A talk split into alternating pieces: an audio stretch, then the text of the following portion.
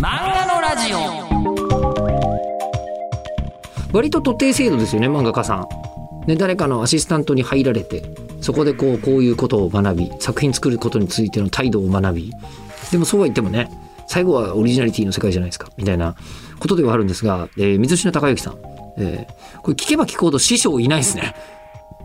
全部独自で、えー自分であのこういうところに気をつけて考えるんだよと教えてもらうんじゃなくて自分でむむ気になるっていうことをどんどん形にしていっている30年。うん。ある意味一番すごいんじゃないかとも思うんですが。ということで、じゃあその水品孝之さんが新たにスタートさせている作品、霧もや日和。ええ、霧もや、ストレートに霧もや面白かったんで今回、あの、来ていただいたっていうのが実はあるんですけど、では、その辺のお話聞いていただきましょう。どうぞ。いや、あの、もう一つ、名前でいい名前だなっていうのは、被らないけど、使ってる文字は他にあんまり、なんですかね、みんなが迷わないというか、うん見た時に立ち止まっちゃうような文字じゃないのって素敵とかね、うんいろいろありますが、でもあの、そのすると、霧もや日和も、はい。そのタイトル決める時に、うんそういうセンスがいっぱい働いたわけですよね。えっ、と、そうですね。そうなのかな。まあでも、いろんな、いろんなタイトル案は出しましたね。うんはい。だから、霧もやは決まったんだけども、その下の3文字も、やっぱ奇数にしようと思って、7文字にしたかった。7にしたかったですね。愛しの愛しのムーコも多分7 7だと思うんで。そうですね。うーん。だから、その日和の部分、日和の部分が意外と決まんなかったですね。でも日和さんですよね。日和さん主人公。それはタイトルがあって、えっ、とね、日和さんの名字が霞って言うんですよ。まだ出てきてなくないですか？でいや出てきます出てくるか？弟さんとかで出てきますもんね。そうですね。霞っていう名字なんですけども、ええ霧ともやと霞とい同じじゃないですか。なるほど。で、本当はそれをタイトルにしたかったんですけど霧も。なんか引っかかりがねえなっていうので、もうまあまあ霧霧もや日和っていうのがいろいろ考えて出てきたんですけども、うん。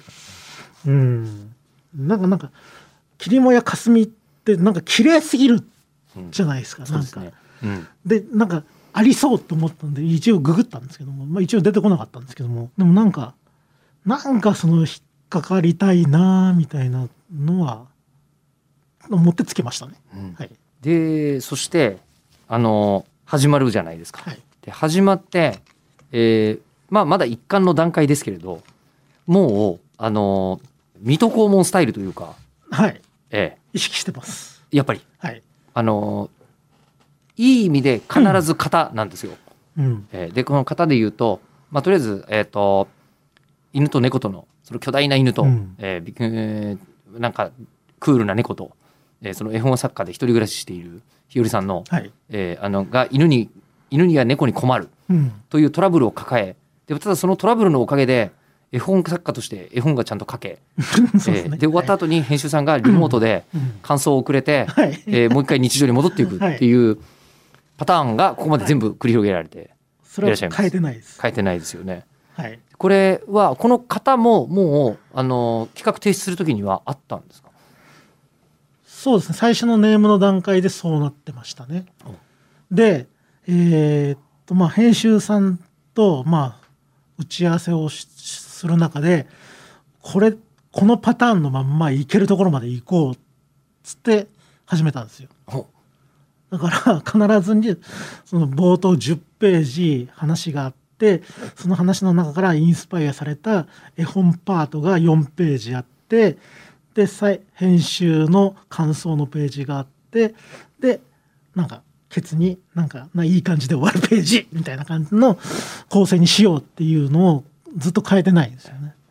そこでなんですよ実ははい今回水品さんに話を聞こうと思った、はいあの最大のポイントがそこにあって、はあはあまあ、そこにたどり着くまでに1時間20分かかってるんですけどいこれは寄り道をしすぎました。はやでもまあ面白かったんでい。全然いいですけどその何かというと、はい。え2つあって二つ。はい2。つ、えーまず、はい。えー絵本書くのはい。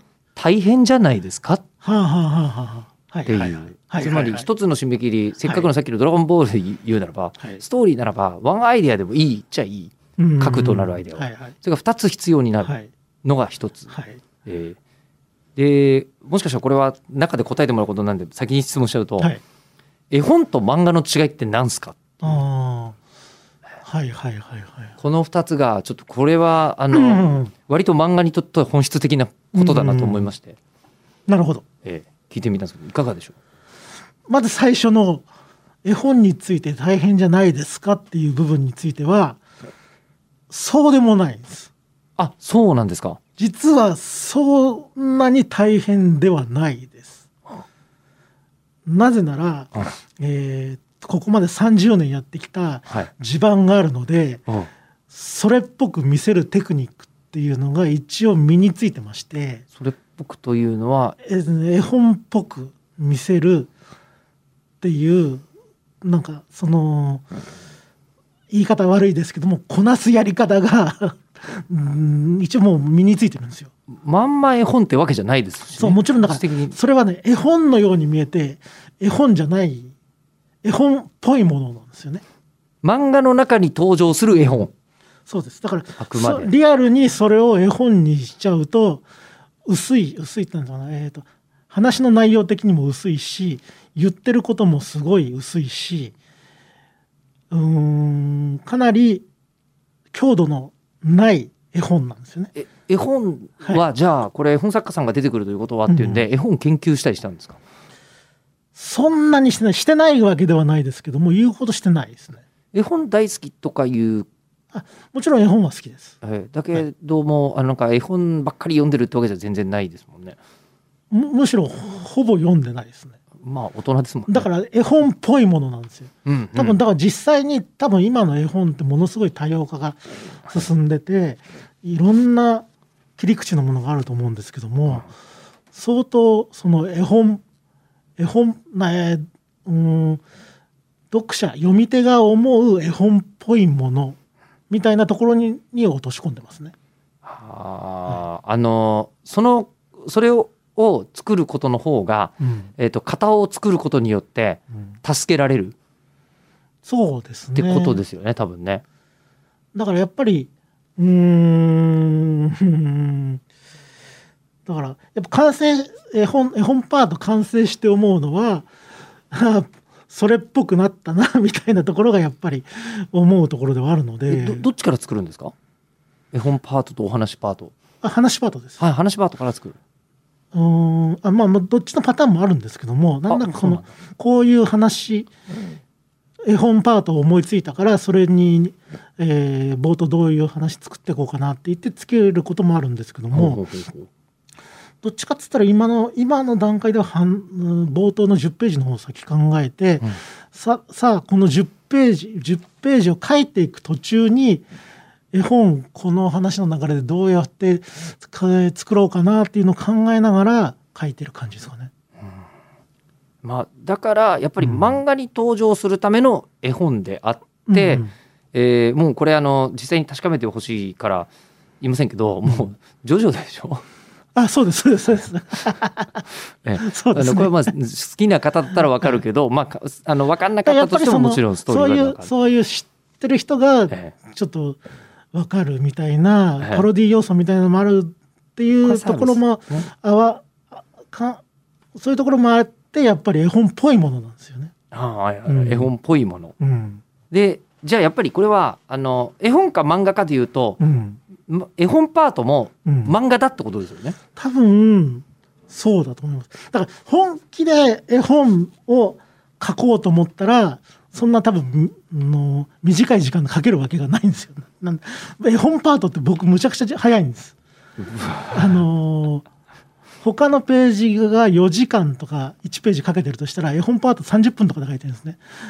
ああまあシンプルな絵だしっていう。それはそれは決して絵本をあのーバカにしてるとかカそういうふうにそういう、ええそういう意味ではなくむちゃくちゃ簡単に書けちゃう パートではあるので楽しんで書いてるっあもちろんもちろん。てことですね。もともとその大学の時にも絵本ちょっと書いてた時期があってうん。絵本っぽいものだったのかもしれないですけどもまあ絵本絵本はやっぱ好きなので、はい。あの結局漫画も絵本もうん。絵と言葉でできるものっていう意味では、うん。はい。まあその差って例えば漫画好きだったりとか iPhone 好きだったりしたらこっちは絵漫画こっちは絵本って100%わかると思うんですけど、うん。漫画がないあの国うん。の人とかからすると漫画と絵本ってえ何が違うの？っていうのと割と難しいことな気もするんですよ。そうっね。なんかねなんでしょうね。小回りなのか吹き出しなのか。なんかねよくわかんないですよね。ああうのん。絵本を描きたいって思ったことがじゃあ水島さんがあるかというとその大学生の時は思ったわけですよね。そのもともとは授業でええ絵本作りみたいなのをやったんですけども、ええ思いのほか楽しくてうんなんかこういうのは自分が好きなんだなっていうのは思いましたね。絵本のでもまあ絵本作家ではなくうん漫画家さんになったわけじゃないですか。まあそそうですねその選択肢が今んとそのその当時はなかったんで、うんはい。あ絵本作家という選択肢が現れてこなかったので、うん。じゃあで絵本とは何かっていうとこまでは、うんまあ突き詰めてるわけじゃないっていう。そうです突き詰めてはないんですけどもその話の構成上ええ。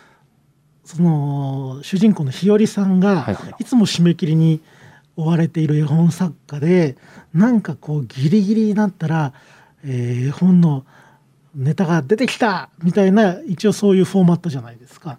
それそれが、えーと絵本絵本といううーメディアをあのバカにするとかっていう感じには絶対にしないようにいやもちろんそその感じはないです。そそれは意識してます。えはい。そそんなに絵本って簡単じゃねえぞっていうのは絶対に僕書きながら自分でも思ってますし。だからギャグ漫画だからこうなるんだぞっていう。そうです。だからやっぱ、えーっと、絵本のパロディですよね。はいはいはい。あー、あーあの野球4コマはうん。全てパロディなわけじゃないですか。そうですね。当たり前ですけど。まあ、じ実際の選手がいて、その選手のパロディというか、まあまあ、それをキャラクターにして書いてるわけですから、うんそうですよね。うんでそれで言うとえ絵本作家という人たちがコメディに登場するためのデフォルメはい。やっぱりあの水品さんってとってもあのデザイナー的なんじゃないですか本当は。うーん、どうでしょうね。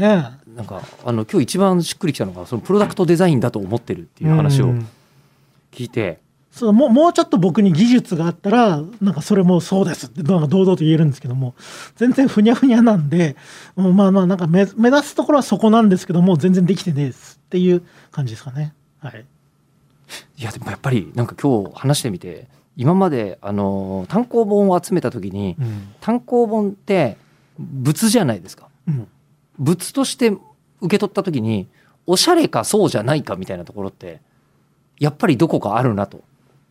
うーんあでもまあ所有する喜びみたいなものはやっぱりそうですねそういうところに現れるかもしれないですね。あら、うん。そうだそうだ。水品さんのあのやつでいうとムーコではい。重要だったのは書き文字が、うん。ムーコフォントというものがはいはいムーコフォント、はいそう想像できたりするんですけど、うん。フォントを漫画から作るって結構革命的というか。ああそうなんですかね。あのねえーっとまあもともと自分の字が好きってのはあるんですけども、うん。なんとなく意識してるのはえーっと五十嵐美樹夫さんの書き文字です、はいはいなるほどはい。五十嵐美樹夫さんの書き文字ってありますねう。ん。あれをちょっと意識してます。デイスって書いてある感じがする。ですそうです。はあここですよね。うん。これですよねそうですそうです。漫画に向く向向く書き文字がある。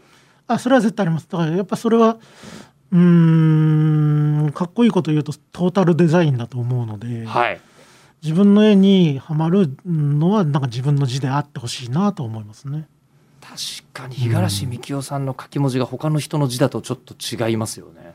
うん、やっぱり社食社食になってもちょっと肌触りが違っちゃうと思いますし、えええええもちろんあの五十嵐先生その普通にシンクとか ああいう怖い漫画羊の木とか怖い漫画でフォントでやられてるんでそれはそれでまた別物としてやられてるんでしょうけど、えしかもそれはフォントである必要があるわけですようね。ん、かそうか桐もやに関して言うとあの犬猫の言葉は基本的に水品さんの文字のまま。そうですね。まあそれはそのその、えー、と人間には通じない言葉で喋ってますよっていう一応まあ記号ではあるんですけどでもすみません今あの今言われるまでうんそう嫌としか思わなかったです。かなり無意識なところにはいやっぱりあれですねあのデザインが人に影響を与えるところって無意識じゃないですか。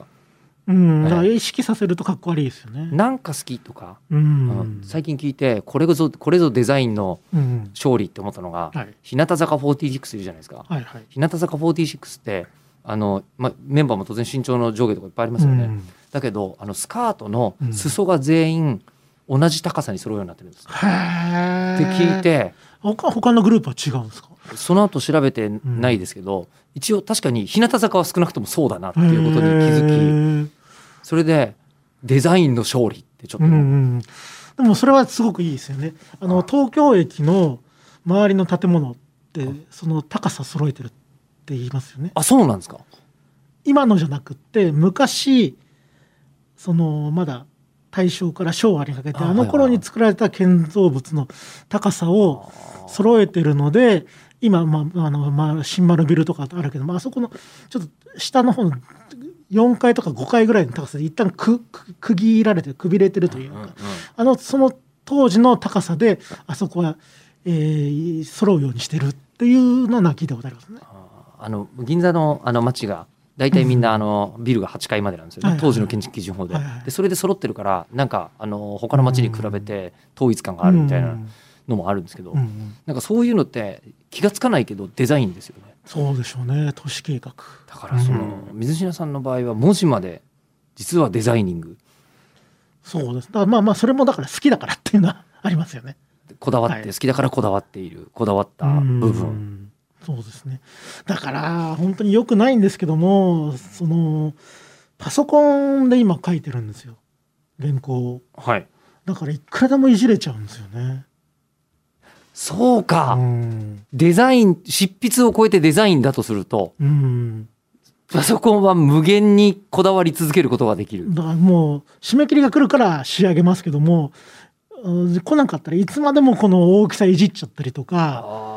しちゃうんですよだから昔その大学の頃に普通に僕まだ世代としては社食の世代なんで、えーと例えばレコードジャケットのデザインをしましょうとかそういう課題が出た時に、えーと自分の研究室に社食のでっかい機械があってガシャンガシャンって言って自分で社食ってデザイン考えてたんですよ。だからそそういうのってもうもうもうこれこれでいいやってもうすぐ決められたと思うんですけども。まあまあ僕はフォトショップ使って書いてるからもういくらでもいくらでも大きさ変えられるし斜めにもできるし。ねえなんか もう困ったもんですね。やめ時が。やめ時がやめ時が一番難しいのはやめ時。やめ時。だからそれはもうそれを決めてくれた締め切り。あーあのもうそろそろって感じになってきてるんですけど毎回あのこの漫画のラジオ、はい。えー漫画家さんに統一ではい。質問させていただいていることがあって、はい。えー漫画作る作業にはこう取材があって、うん。えーこうアイデアを考えて、はい。で、えー下書きをしてでネームを作ってうん。ペン入れをして、うん。仕上げをしてっうん。ていう工程があるわけじゃないですか。はいはい。えーどの工程が一番好きですか？ああまあ難しいっすね。うーんどの工程が一番好きですか？これも人によっては全然バラバラですね。好きと楽しいは違うのかな？あいや同じでもいいんじゃないですかそういう聞き方でうも。ん楽しいのはやっぱりうーんもう話が全部決まっちゃっててペン入れしてる時は僕は好きですかね。あーそこからは楽しい作業う。んだから生み生み出すのも楽しいんですけども苦労苦労が多すぎてあなんかねた楽しいけども辛いっていうのがせめぎ合っちゃうんでなんかね純粋に楽しいと違く思えちゃうんですよね。あー、うんもうペン入れはもう楽しいペン入れはもう100%楽しいですね。100%楽しい。はいでしかも最後のその仕上げの部分に、うんあの本当は時間があったらめちゃくちゃやりたくなっちゃうっていうのもそうですねきっと楽しいからですよね。はいうんそうですね。あとまああのー一応やっぱ自分の作品好きなのでそのネタ考えてだ出せてそれが形になっていくっていう喜びがあるので、うん、やっぱ好きなのはペン入れかな。うん、あの脳内をそのまんま念写できたらいいって。そうですね。そのうんやっぱうんな意外どうなんだろうね僕ゆ夢で出てきたものもそのまま書いちゃったりとかすることがあるんで、そのそれは夢の中でネタを考えてて起きた時にそのネタを覚えててあこのネタ使えると思ってえっ、とか書いたりするんですけども。あのムーコに毎年出てくるのは初夢の話が必ず出てくるんで そうだって言ってましたね。まあまあそうですね。あれとはまあまあ違う。ももっとそのうん、ね、寝る前にあーこの話どうしようみたいなここのパーツとこのパーツがあるんだけどもあー起きた時になんか形になってればいいなって思って寝るとなんだか夢の中で意外と考えてたりとかするへえ。それはすごい。でもそれもやっぱ30年やってるとなんかそれができるようになったっていうのもありまして、漫画家脳になってるんですかね。そうなんでしょうねいいのか悪いのかはあ。ういんやでももう生涯漫画家じゃないですかい。やーもうそうなりたいあそうなりたい。うん。もうこのまんまいったらもう死ぬまで漫画家でやりたい。もうさっきの感じで言うと多分みそうだと思われますけど。他の職業もできない。楽しい。楽しいけど他のがもう覚えられない。はあおじいちゃんだからもう覚えられない。まあ気持ちは、うん。気持ちはわかります。そうですか。いやむしろでもあの水下さんが漫画家さんでいていただいた方がうん。あのそれこそもう30年読んでる方からするとですねそう言ってそうなっあていく。りがとうございます。とつくづく思います。じゃあ今日のところはこんな感じですか。はい。じゃあまた。はい。はい。あの多分いろいろといろいろとお話しできることはあるいやと思うんです本当にあのあんまり自分でも考えたことがないことがあの整理されたというかやっぱ言葉として出すといろいろ考えちゃうなというところがあるんで本当に貴重な機会をどうもありがとうございました。いえいえ。じゃああのまた関係なくハロプロの現場とかでも。そうですね、はい。え最近大変ですけどもね。えもうなかなか行けないですしね。またしかも次々抜けたりね、い、ろいろね。大変もうもうええ。みんな無事であれ無事であれ、元気元気が一番。まさきちゃんも高菜沢智子も。あそうですね。みんなね、ええ。ねという、あのこの辺の話はまた別チャンネルであの パイはい。あの最近名前がパイパイデカミからデカミに変わっデカたミちゃんはい。デカミちゃんとかと、はい。ええしましょう。はい。ええ水品孝之先生どうもありがとうございました。あり。がとうございました。いやなんかこうあの水品手書き文字って私自分の手書き文字よりもう見てるかもしれないと思いますもの。うん、でなんかあのこの水品さんのスタイルからするとあの漫画家を生涯続けたいとおっしゃってその通りだと思いますがなんか作風はまたどっかで変わんじゃないかなという気がしますね。でそして私はラッキーなことに10代の時に多分水品さんの作品を見てで自分もほぼ同世代ぐらいでずっと来ているので、えーこういう作家さんが長く続けてくださっているというのはすごくユーザー側としてラッキーとつくづく思います。えーこれからもあの水品読者の一人として、えーずっと読み続けていたいと思います。さてそれでは次回の配信なんですがそれこそ水品さんが漫画の連載を始めた頃にはおいくつだったんでしょうか？ええ生まれてないか？あそっかそうだよねまあ水品さんのデビューが早いっていうのもあるんですけど、えー来月3月の漫画のラジオゲストにお越しいただくのは板垣パル先生はいそうですあのビースターズで、えーまあ漫画大賞とか、あのー受賞してくださったわけですが、久しぶりにお会いしてお話聞かせていただくことになっております。3月の6日の午後6時から更新スタートです。お楽しみに。